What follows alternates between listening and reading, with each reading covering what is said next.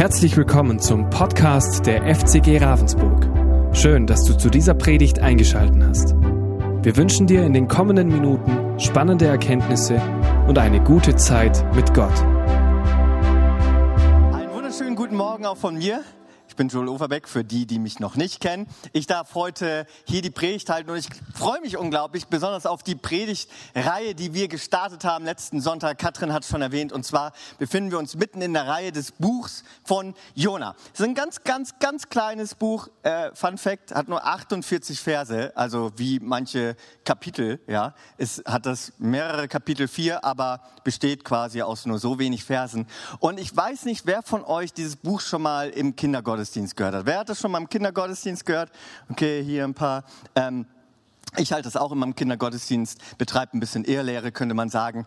Man muss ja das Buch runterbrechen. Es ist ja, es ist so eine nette Kindergeschichte, oder? Wer kennt das mit dem Wal, der einen auffrisst, mit dem Boot, das einen durchschüttelt, dann nehme ich immer eine Wasserflasche und spritze die Kinder nass und so. Das erspare ich euch heute, ja. Obwohl es eigentlich auch mal ganz cool wäre, wenn ich euch, naja, egal. Äh, und man erzählt so über die Gnade Gottes, was auch gut ist, aber ey, dieses Buch hat so viel Zündwerk, so viel Wahrheit, was dahinter steckt, was man einem Kind natürlich gar nicht erklären kann, weil es schon tiefe und harte Brocken sind. Und ich glaube, es wird gut sein, wenn wir uns dieses Buch vom Jona, diese Kindergeschichte noch mal ganz, ganz neu bewusst werden. Was möchte dieses prophetische Buch uns heute in unserem Alltag eigentlich sagen? Was möchte diese Bedeutung, was möchte Gott uns direkt heute hier, wo wir sind, durch Jona, durch diesen kleinen Propheten eigentlich sagen. Und da freue ich mich unglaublich auf die Reihe. Wie gesagt, der Daniel Justus war letzte Woche da und hat uns mit reingenommen in die Predigt. Und die Kernaussage von, war von ihm auch diese herausfordernde, die wir auch heute weiterführen, die mich echt bewegt hat. Diese Aussage, kann es vielleicht sein, dass so mancher Sturm in unserem Leben der Grund ist, weil wir uns gegen Gottes Willen gestellt haben oder auf der Flucht vor ihm sind? Und das ist eine sehr herausfordernde Frage, die man sich als Christ ja so ungern stellt, weil man sagt, das kann ja eigentlich gar nicht mit Gott zusammenhängen, oder? Aber lasst uns diesen Gedanken heute noch mal näher verfolgen, denn das Buch Jona zieht sich auch viel um diesen Gedanken herum, besonders um die Frage über diese paradoxe Frage, darf Gott seine Feinde lieben? Darf Gott seine Feinde lieben. Und ich möchte ganz kurz zusammenfassen, was bisher geschah, damit wir in unser zweites Kapitel, wir haben heute das zweite Kapitel, das Gebet des Jonas, um da näher einzusteigen, möchte ich euch noch mal ein bisschen reinnehmen mit in die Geschichte. Was ist eigentlich bisher geschehen? Jona, ein Prophet, der auch im Buch, äh, äh, vorher in der Bibel mal vorkommt, mit dem Buch Amos, ja, äh, taucht er auf. Der äh, Prophet Amos gibt eine Prophetie, einen schrecklichen König von Israel und sagt, du wirst untergehen. Jona aber prophezeit, hey, dir wird's voll gut gehen. Ja, welcher Prophet hat jetzt recht? Ja, Jona hatte nicht recht. Ja, Jona taucht irgendwie immer wieder auf, dass er irgendwie so ein ganz komischer Prophet war, oder? Auch wenn wir das Buch Jona sehen, Gott spricht in außerordentlicher Art und Weise zu ihm. Das war damals so. Propheten waren wenige auserwählte Menschen von Gott, die Gottes Stimme auf ganz besondere Art und Weise hören durften. Das ist durch Jesu, Christ, Jesu Christi Opfer heute ganz anders. Aber damals gab es diese wichtigen einzelnen Personen, die Propheten genannt wurden, wie Jona einer war, wo Gott auf außergewöhnliche Art und Weise zu ihnen sprach. Und Gott sprach zu Jona und sagte, Jona, geh hin und geh nach Ninive und verkündige dieser schrecklichen Stadt, das war so quasi die Erz, der Endgegner von Israel, der wirklich sie geknechtet hat, gefoltert hat. Wer hat schon mal äh, äh, 300 geguckt, den Film? Als Christ guckt man den natürlich nicht, ein paar. Äh, dieser, ja, äh, ich habe den, da war ich, da war ich noch nicht so gläubig, wisst ihr mit 16, äh, als ich 16 wurde, kam der im Kino an, an meinem Geburtstag bin ich dann dahin. Ist ein ganz spannender Film, egal, ja. Ist, äh, natürlich geschichtlicher Interesse war ich da drin. Und äh, da gibt's ja einen König, der heißt Xerxes, oder? Wer, wer weiß noch so das Bild von Xerxes hat vor Augen, genau. Das ist genau der König, ja, der dort in Jona beschrieben wird. Genau dieser König, nur hebräisch heißt er natürlich anders, weil es einfach ein, der hebräische Name von ihm war. Verrückt, oder? Dieser König, müssen wir uns mal vor Augen führen, da sollte Jona hingehen und ihnen verkündigen, was sie alles falsch machen. Ich würde da wahrscheinlich auch nicht hingehen. Ja? Und Jona, so prophetisch wie er war, sagte, danke Gott für dein Wort, aber ich mache genau das andere. Ja? Er ging also auf das nächste beste Schiff nach Tarsis, also genau in die entgegengesetzte Richtung, an die damals, ans damalige Ende der Welt quasi, für die Juden damals die weit entfernteste Stadt, die sie kannten, Tarsis. Machte er sich auf, war da, plötzlich schickte Gott einen Sturm und Jona als Prophet, der Gottes Stimme hörte, war dort mitten in seiner, ja, das, was er sich quasi selbst eingebrockt hat.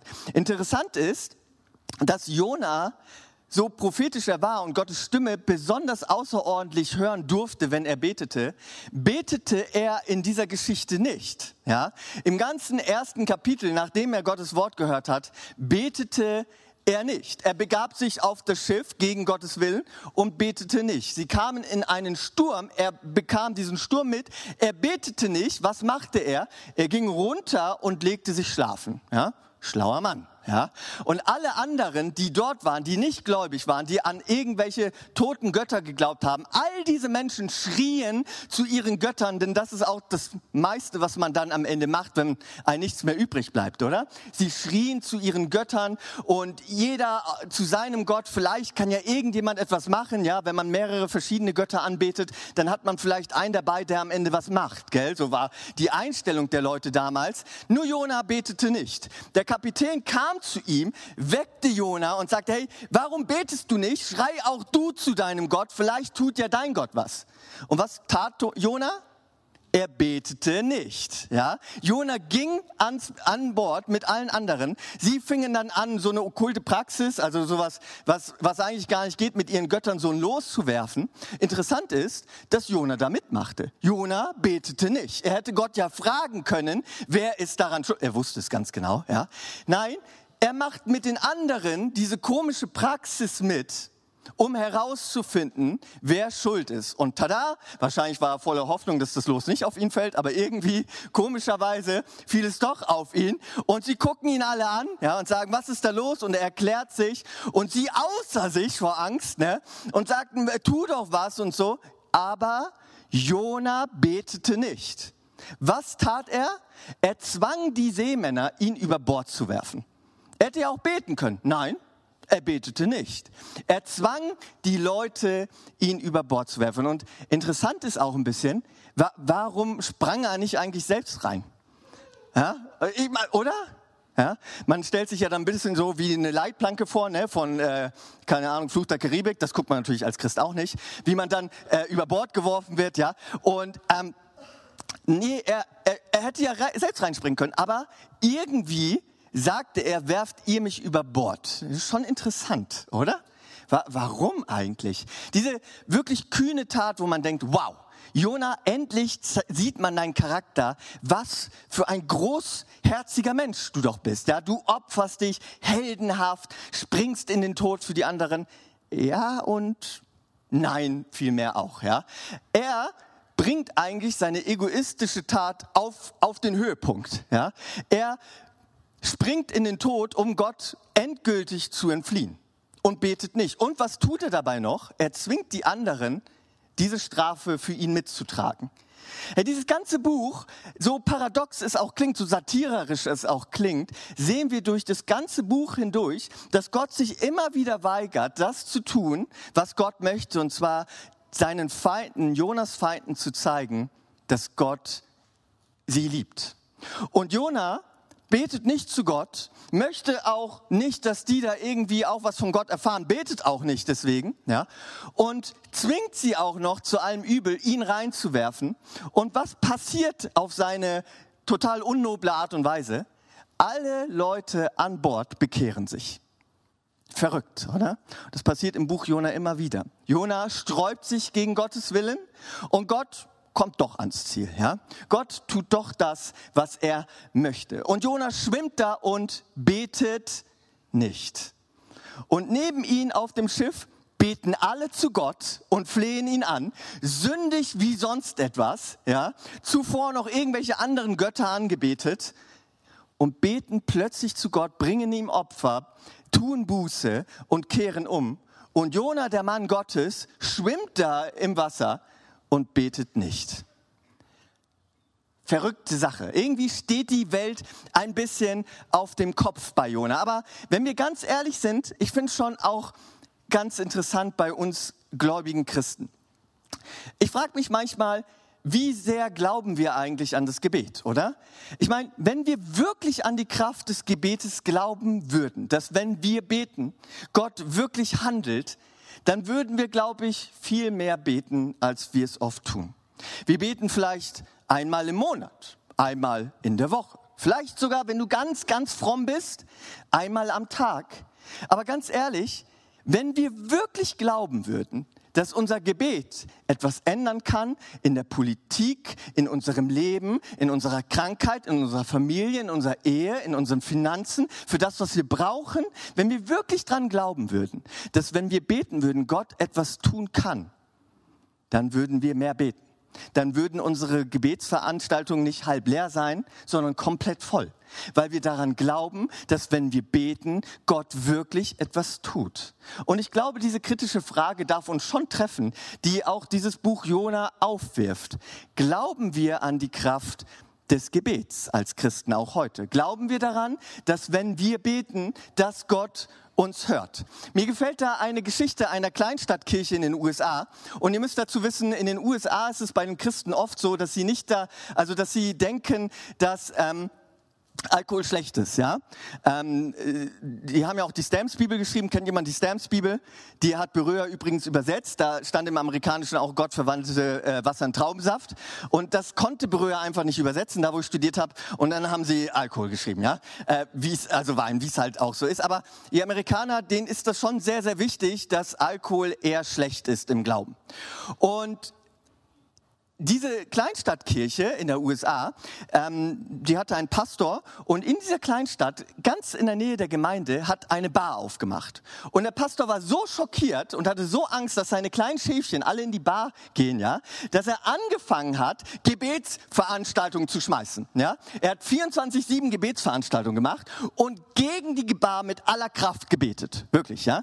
Den ganzen Tag auf und ab haben die sich getroffen und gebetet, dass diese Bar verschwindet. Und Wirklich, tatsächlich, nach äh, einiger Zeit, während sie noch beteten, traf das Gebäude ein Blitz und brannte bis auf die Grundmauer nieder. Der Barbesitzer hat davon Wind bekommen, ja, dass äh, da immer eine Gemeinde sich gegen ihn getroffen hat, ja, und äh, dass die Kundschaft wahrscheinlich ausblieb.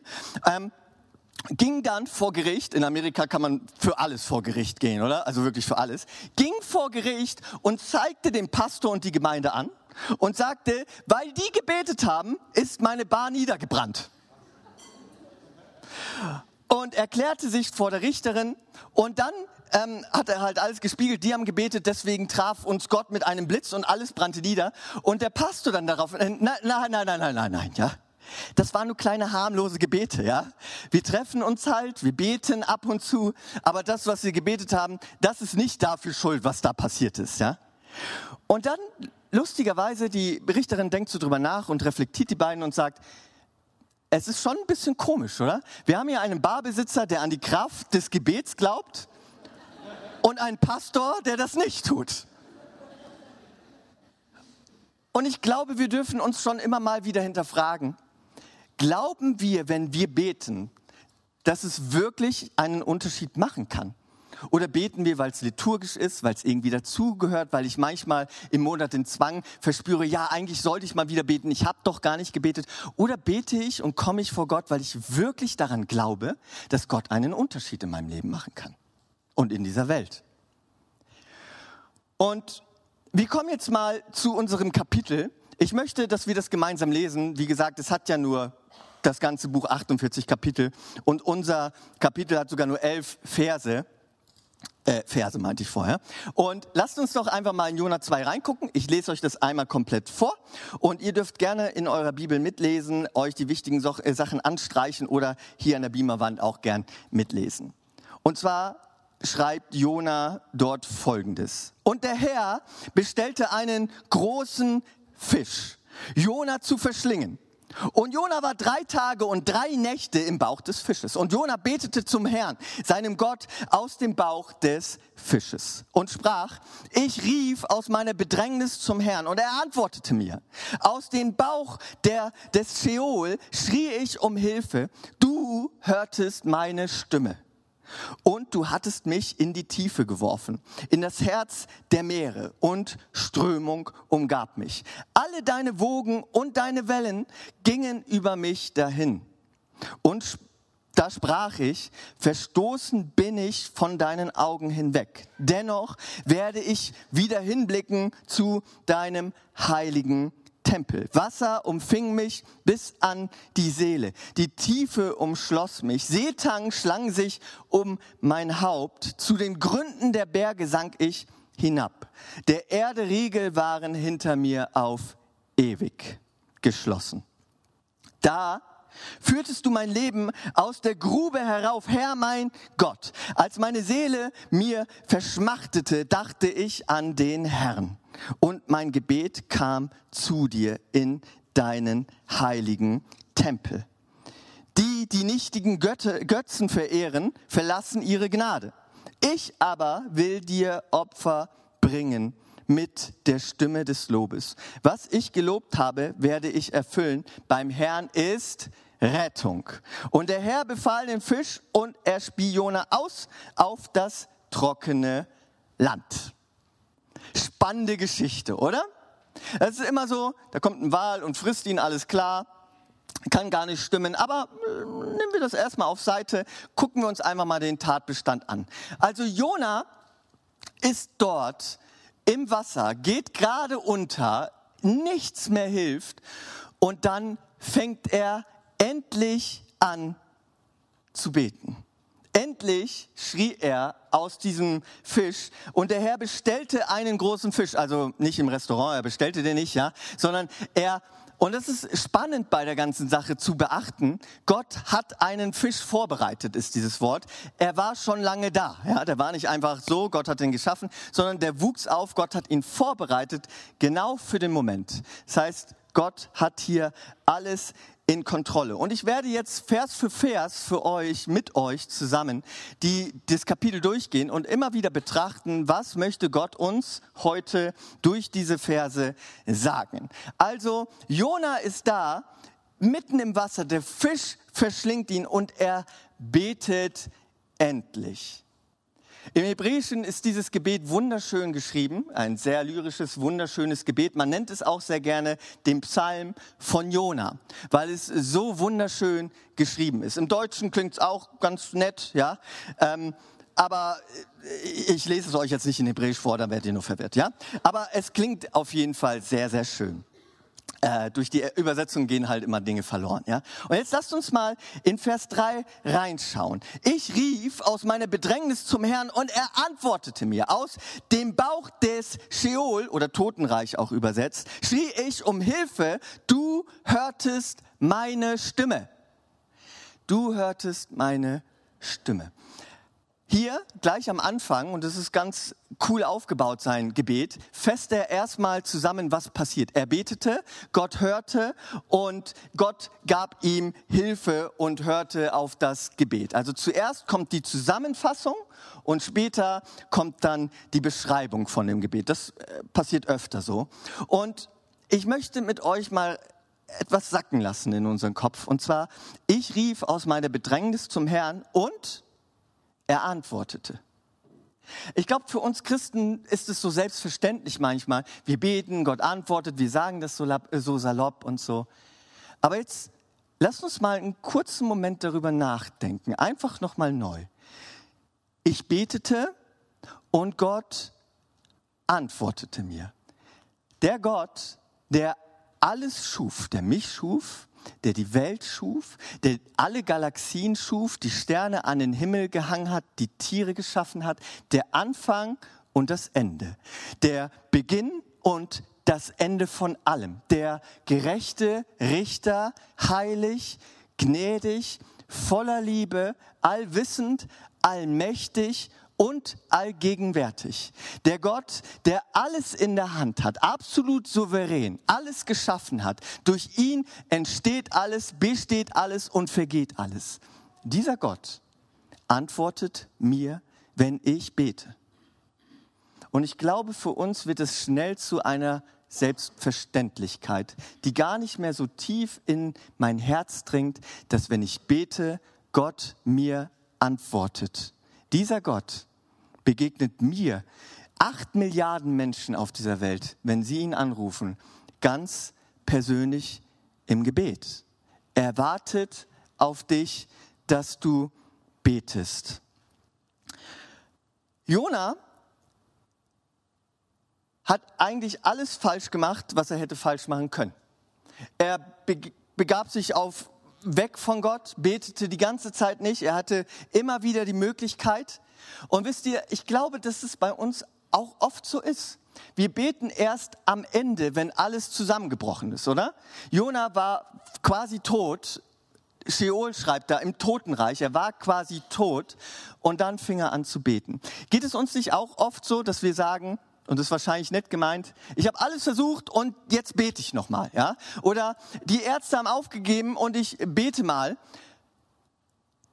Wir beten ganz gerne dann und sagen, hey, es hat nichts mehr gebracht, aber lasst uns doch mal das Gebet versuchen. Ich frage mich, wie sehr das Gottes Herz verletzen muss, diese Aussage. Die im Kern, ich kann sie verstehen, mir passiert das auch manchmal. Aber sollte das Gebet nicht das Erste in unserem Leben sein? Und nicht das Letzte, das Prophylaktische über allem, dass ich zuerst zu Gott komme und bete. Wenn ich Finanzen brauche, nicht gleich zur Bank laufe und sage, leih mir mal Geld aus, sondern Gott frage, Gott, du bist doch mein Versorger. Vielleicht kannst du mir da etwas geben und unter die Arme greifen. Wenn ich Kopfschmerzen habe, mir nicht gleich eine Ibo reinzuwerfen, sondern Gott einfach mal zu fragen, hey Gott, ich will dir mit meinen Schmerzen entgegenkommen. Ja? Wenn ich in der Ehe ein Problem habe, dass ich vielleicht vorher mal und nicht bei der Scheidung drüber bete, ob das jetzt richtig ist, sondern vorher in der Ehe mit meinem Partner, meiner Partnerin mal gebetet hätte. Wenn ich bei der Arbeit am Ende bin und nicht mehr kann, dann anfangen zu beten. Warum bete ich nicht schon vorher täglich für meine Firma, für meinen Arbeitskleber, für meinen Chef? Warum beten wir erst, wenn die Politik Gesetze rausgibt und nicht vorher schon für die Politik und segnen sie, dass sie weise Entscheidungen trifft?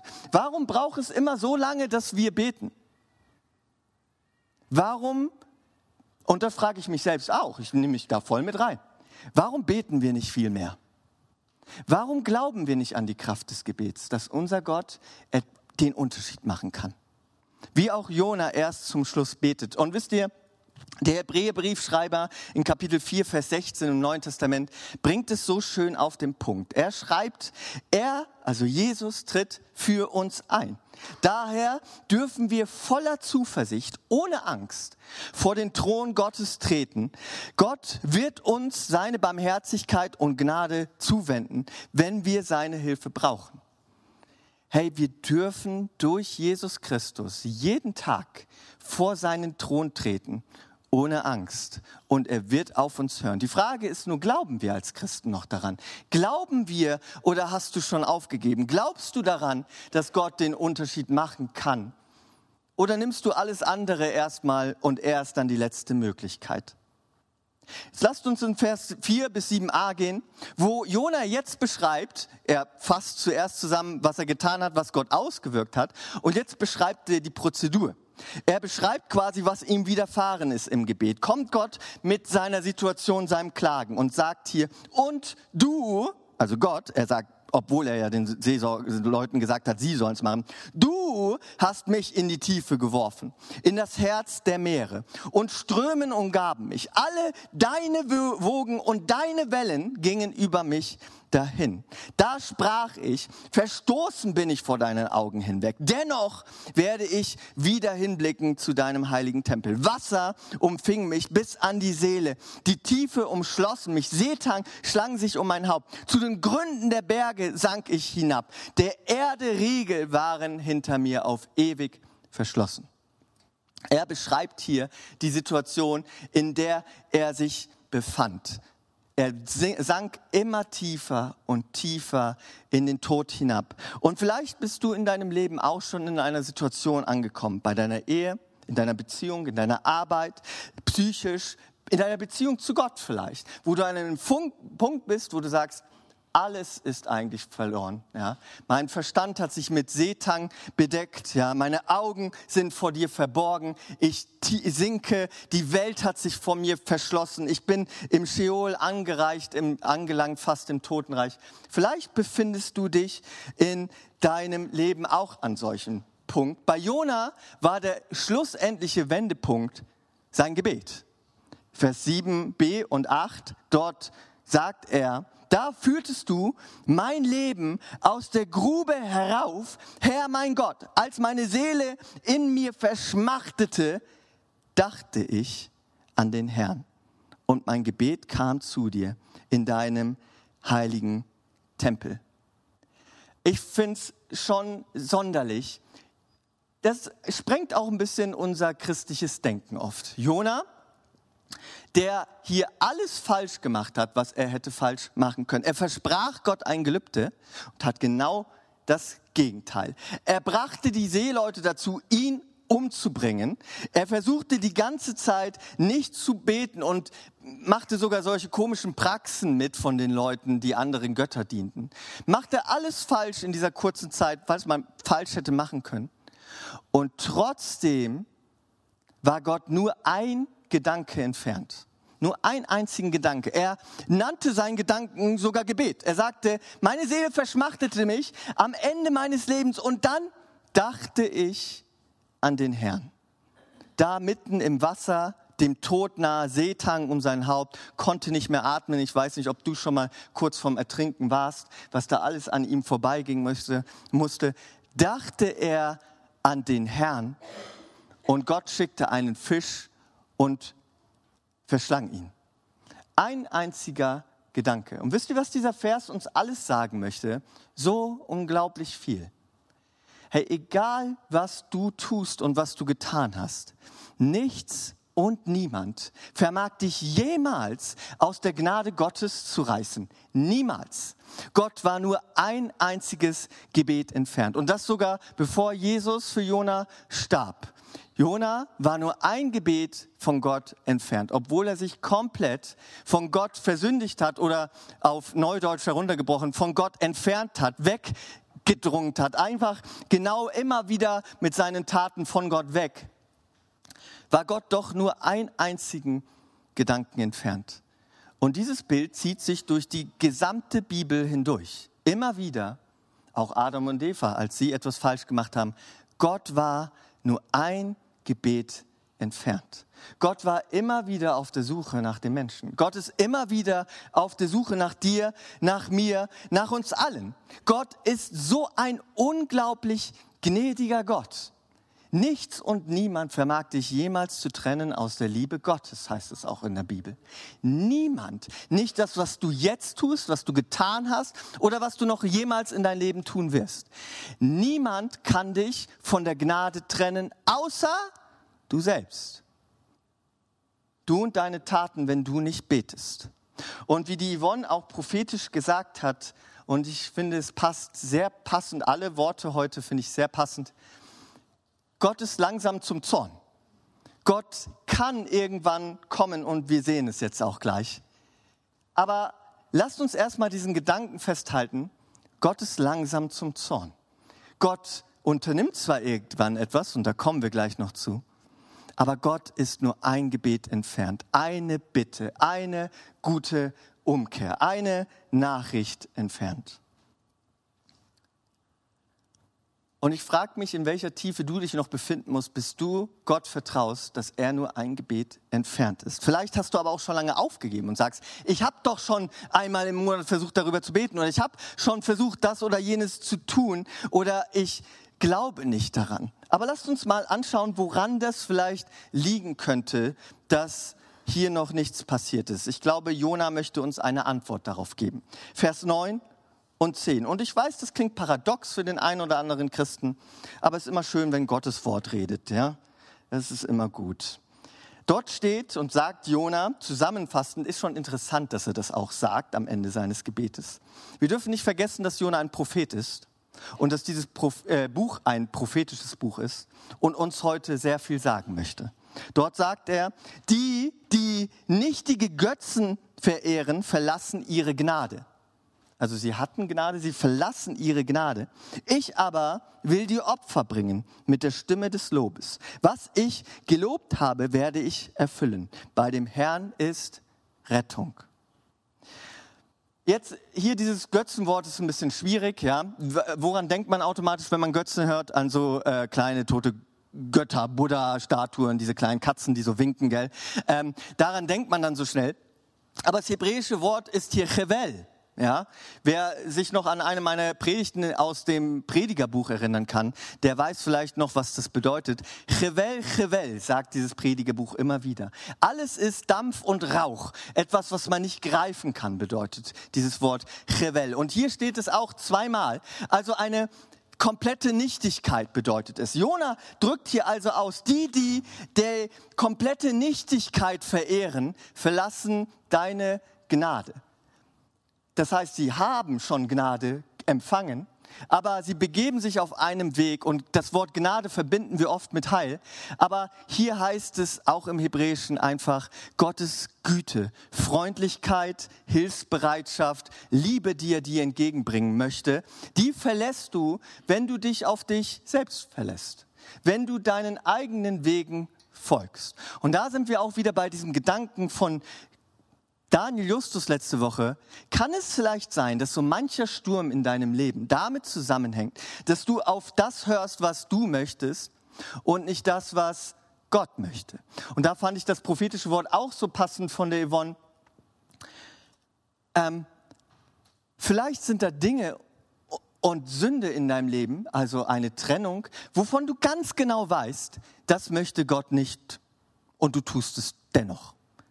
Gott möchte nicht, dass du das tust und du tust es dennoch immer wieder. Vielleicht hat es was mit einer Beziehung zu tun, mit Finanzen zu tun, mit äh, Streit zu tun, mit Lässerei zu tun. Vielleicht hat es mit irgendetwas zu tun, wovon du immer wieder weißt, ich sollte es nicht machen, aber ich mache es immer wieder.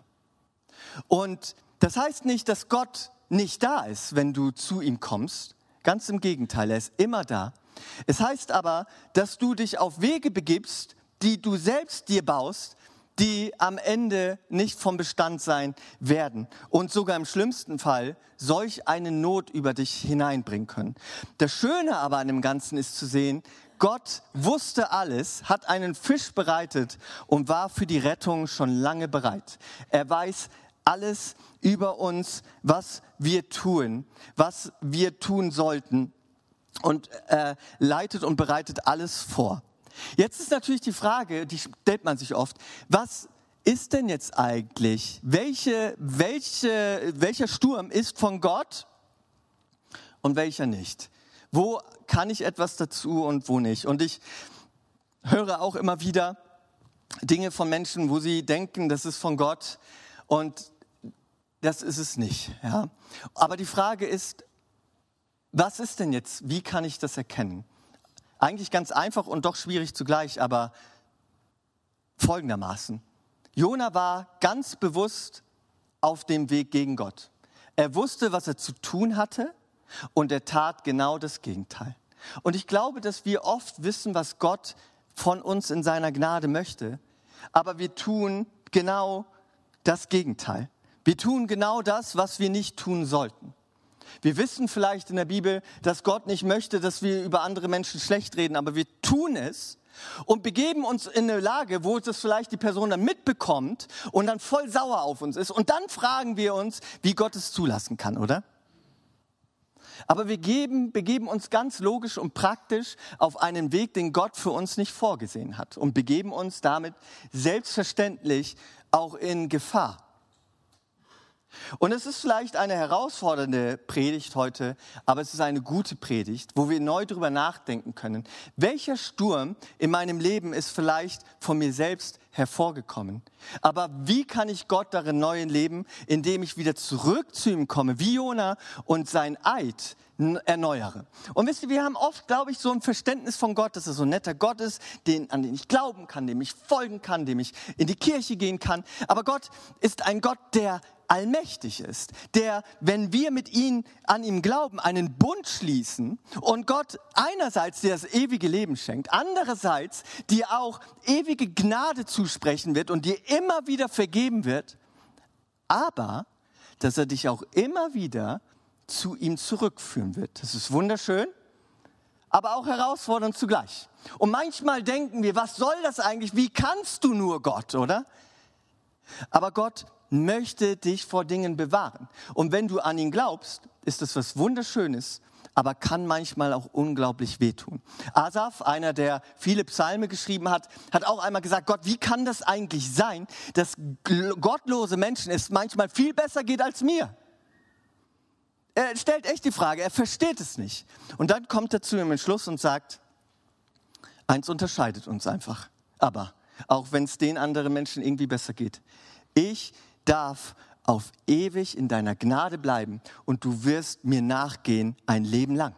Und das äußert sich manchmal herausfordernd. Aber Gott, und das müssen wir verstehen, liebt dich so unendlich, dass er manche Dinge in deinem Leben tut, die du zuerst nicht verstehen wirst. Und wisst ihr, ich möchte euch dazu auch eine Geschichte zum Schluss von mir erzählen, ähm, die glaube ich, ganz passend ist und vielleicht dir auch jetzt noch mal was unterstreichen kann in dieser ganzen Botschaft, die Jona uns hier mitteilen möchte zwischen Gott liebt dich bedingungslos und er möchte, dass du ihm treu bist.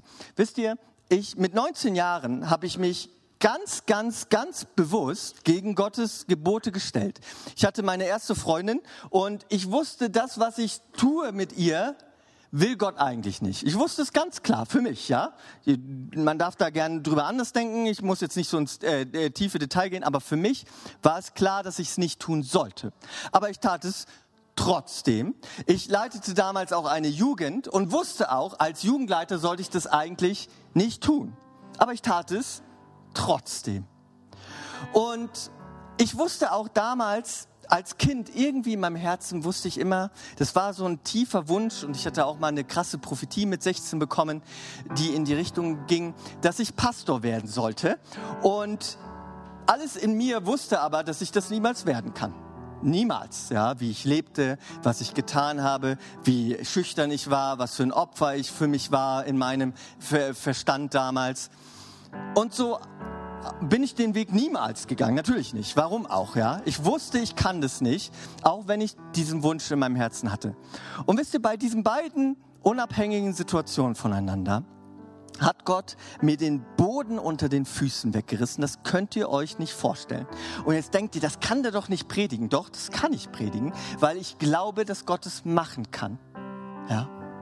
Gott kann uns den Boden unter den Füßen wegreißen, wenn wir uns auf den Wegen begeben, die unsere sind und wir uns ganz bewusst gegen Gottes Willen stellen. Und ich sage dir, meine Beziehung ist so dermaßen an die Wand gefahren. Ich war so zerbrochen in meinem Leben, was ich mir alles hätte ersparen können, wenn ich das getan hätte, was Gott von mir wollte. Und ich glaubte an ihn und ich habe einen Bund mit ihm geschlossen. Und diesem Bund war er treu. Ich nicht, aber er. Und er hat mich zurück zu ihm gezogen. Ja? Das ist was Herausforderndes auch, aber was unglaublich Schönes. Ich wäre heute nicht da, wenn Gott mich da nicht rausgerissen hätte. Und er hat mich, ja, ich war, sagen wir es mal, runtergebrochen mit 21 Jahren am Boden meines Lebens. Ich habe alles verloren, was mir wichtig war. Ja, mein Job, meine Familie hat sich gegen mich gestellt. Ja, es war eine herausfordernde Situation, will ich auch nicht so tief rein, äh, drauf eingehen. Ist immer so salopp gesagt, ne? ich war ja auch nicht gut. Ähm, und ich habe viel Alkohol getrunken und hatte keine Finanzen mehr, Schulden, ganz viele und so. Äh, verschiedene Situationen sind da zusammengekommen. Ist jetzt egal. Ja, ich stelle mich ein bisschen bloß, aber ist auch okay. Äh, wenn ihr mehr wissen wollt, fragt mich mal die meisten Sachen haben auch einen Grund, aber ich habe alles an die Wand gefahren und war wirklich am Boden zerstört. Und ich kann mich wie als wäre es gestern an den Moment erinnern, wo ich in meinem Zimmer, in meinem dreckigen Zimmer saß. Ich habe nichts mehr auf die Beine ge gekriegt, saß da und habe Gott angefleht und gesagt, Gott, ich will dir folgen. Gott war wirklich nur ein Gebet entfernt, sage ich euch. Ich will dir ab heute folgen und ab heute meine ich es wirklich ernst mit dir. Ich werde ab heute nicht mehr meinen Willen gehen, habe ich ihm wirklich gesagt. Ich werde deine Sachen machen und alles tun, was du von mir willst, auch wenn es mich herausfordert.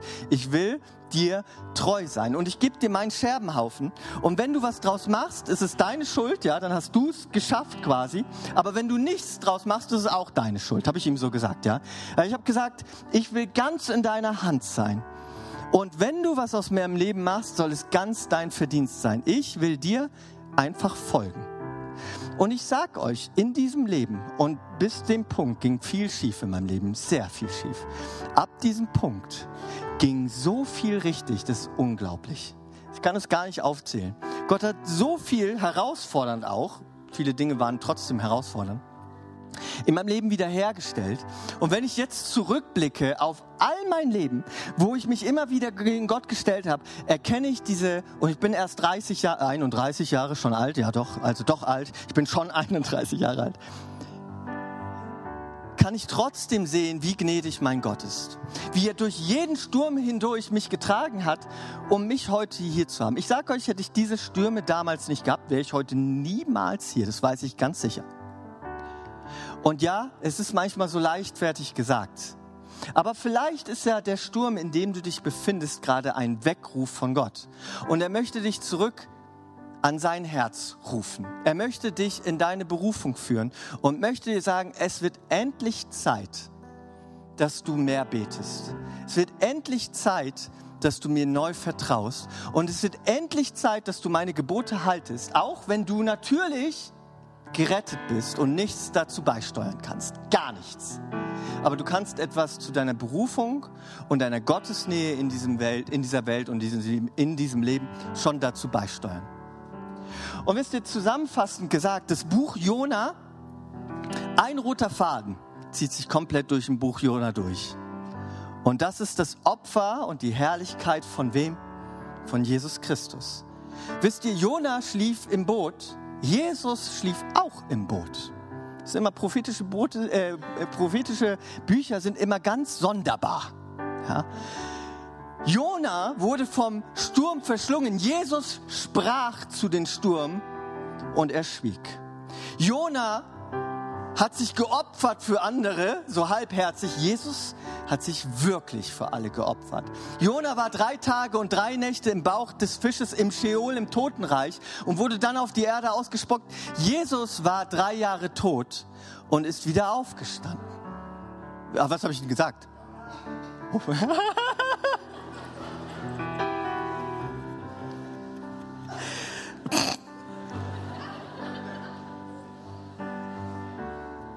Ihr seid fit, ja? Ich wollte euch prüfen, ja?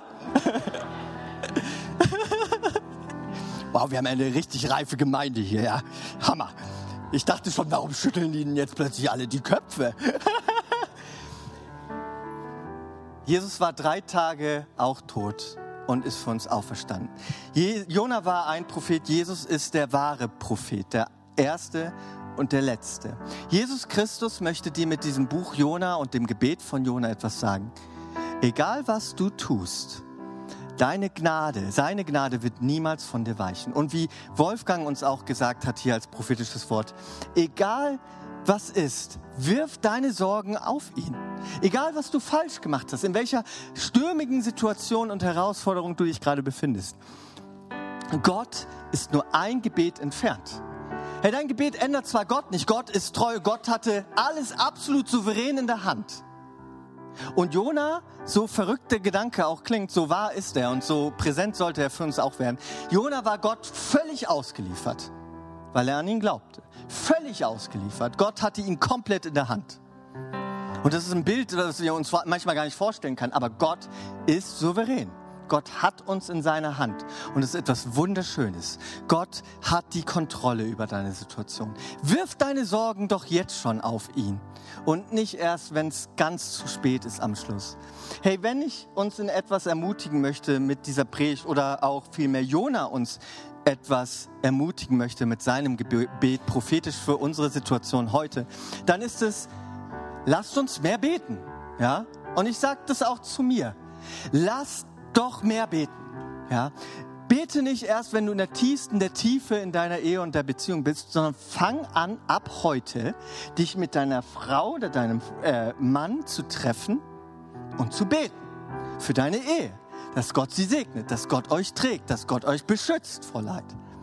Fang nicht erst an zu beten, wenn dein Arbeitsklima in der Hose ist, sondern triff dich doch jetzt schon vielleicht sogar mit anderen Kollegen in deiner Firma und bete für deine Firma. Bete nicht erst, wenn die Politik plötzlich Gesetze für Abtreibung durchgesetzt hat, gegen das Gesetz, sondern bete schon vorher dass Gott die Regierung segnet, sie mit Weisheit beschenkt und sie zurückführt an die Werte, an die auch wir glauben, dass sie gut für uns Menschen sind. Auch wenn sie für uns Menschen in unserer heutigen Kultur manchmal herausfordernd klingen. Und wisst ihr, das könnt ihr auf so viele Bereiche ausweiten. Ja? Lasst uns mehr beten. Lasst uns auch die Gebetsveranstaltungen voll machen weil wir Christen sind in Ravensburg, die daran glauben, dass ihr Gebet etwas bewirkt. Ja, dass Gott nur ein Gedanke und ein Gebet entfernt ist. Das möchte ich uns richtig heute mitgeben. Dass auch ich, und da fasse ich mich selbst an, die Predigt hat mich sehr in der Vorbereitung bewegt. Warum bete ich eigentlich immer so spät? Es nervt mich richtig. Ich will ab heute und das will ich wirklich, zu einem Menschen werden, der Gott zuerst sucht, der immer an ihm dran ist und der tagtäglich Gott bestimmt und ihm nahe sein möchte. Ich glaube, dann werden wir uns auch nicht so schnell auf eigene komische Wege befinden, weil wir immer wieder mit Gott reflektiert und konfrontiert werden und er uns leitet. Dadurch, dazu möchte uns das Kapitel 2 Jonas Gebet heute ermutigen, dass wir mehr beten, mehr an die Kraft Gottes glauben und darauf, dass Gott uns zurückführt, voller Gnädigkeit, voller Güte, voller Liebe. Und wenn du heute hier bist, wie auch äh, der Peter vorhin prophetisch reingesprochen hat und sagt, hey, du, du glaubst noch nicht an Gott.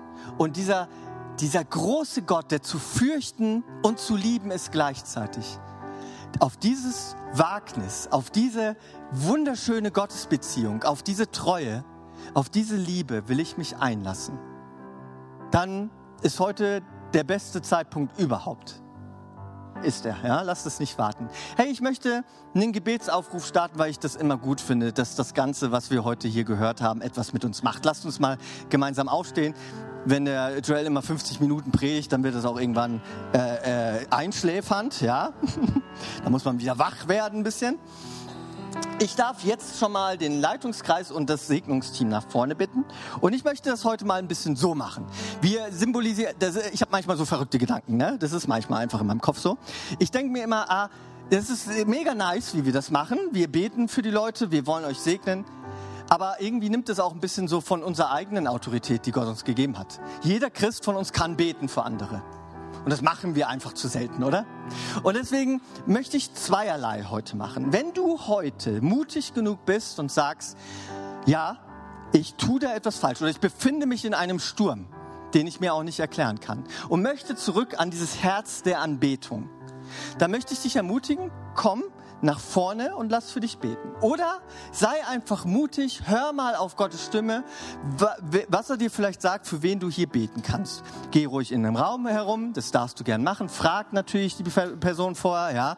Ähm, äh, frag auch, dass du sie die Hände auflegen kannst. Soll ja alles schön und gut ablaufen, ja. Schrei sie nicht an, bete einfach ganz nett, ja.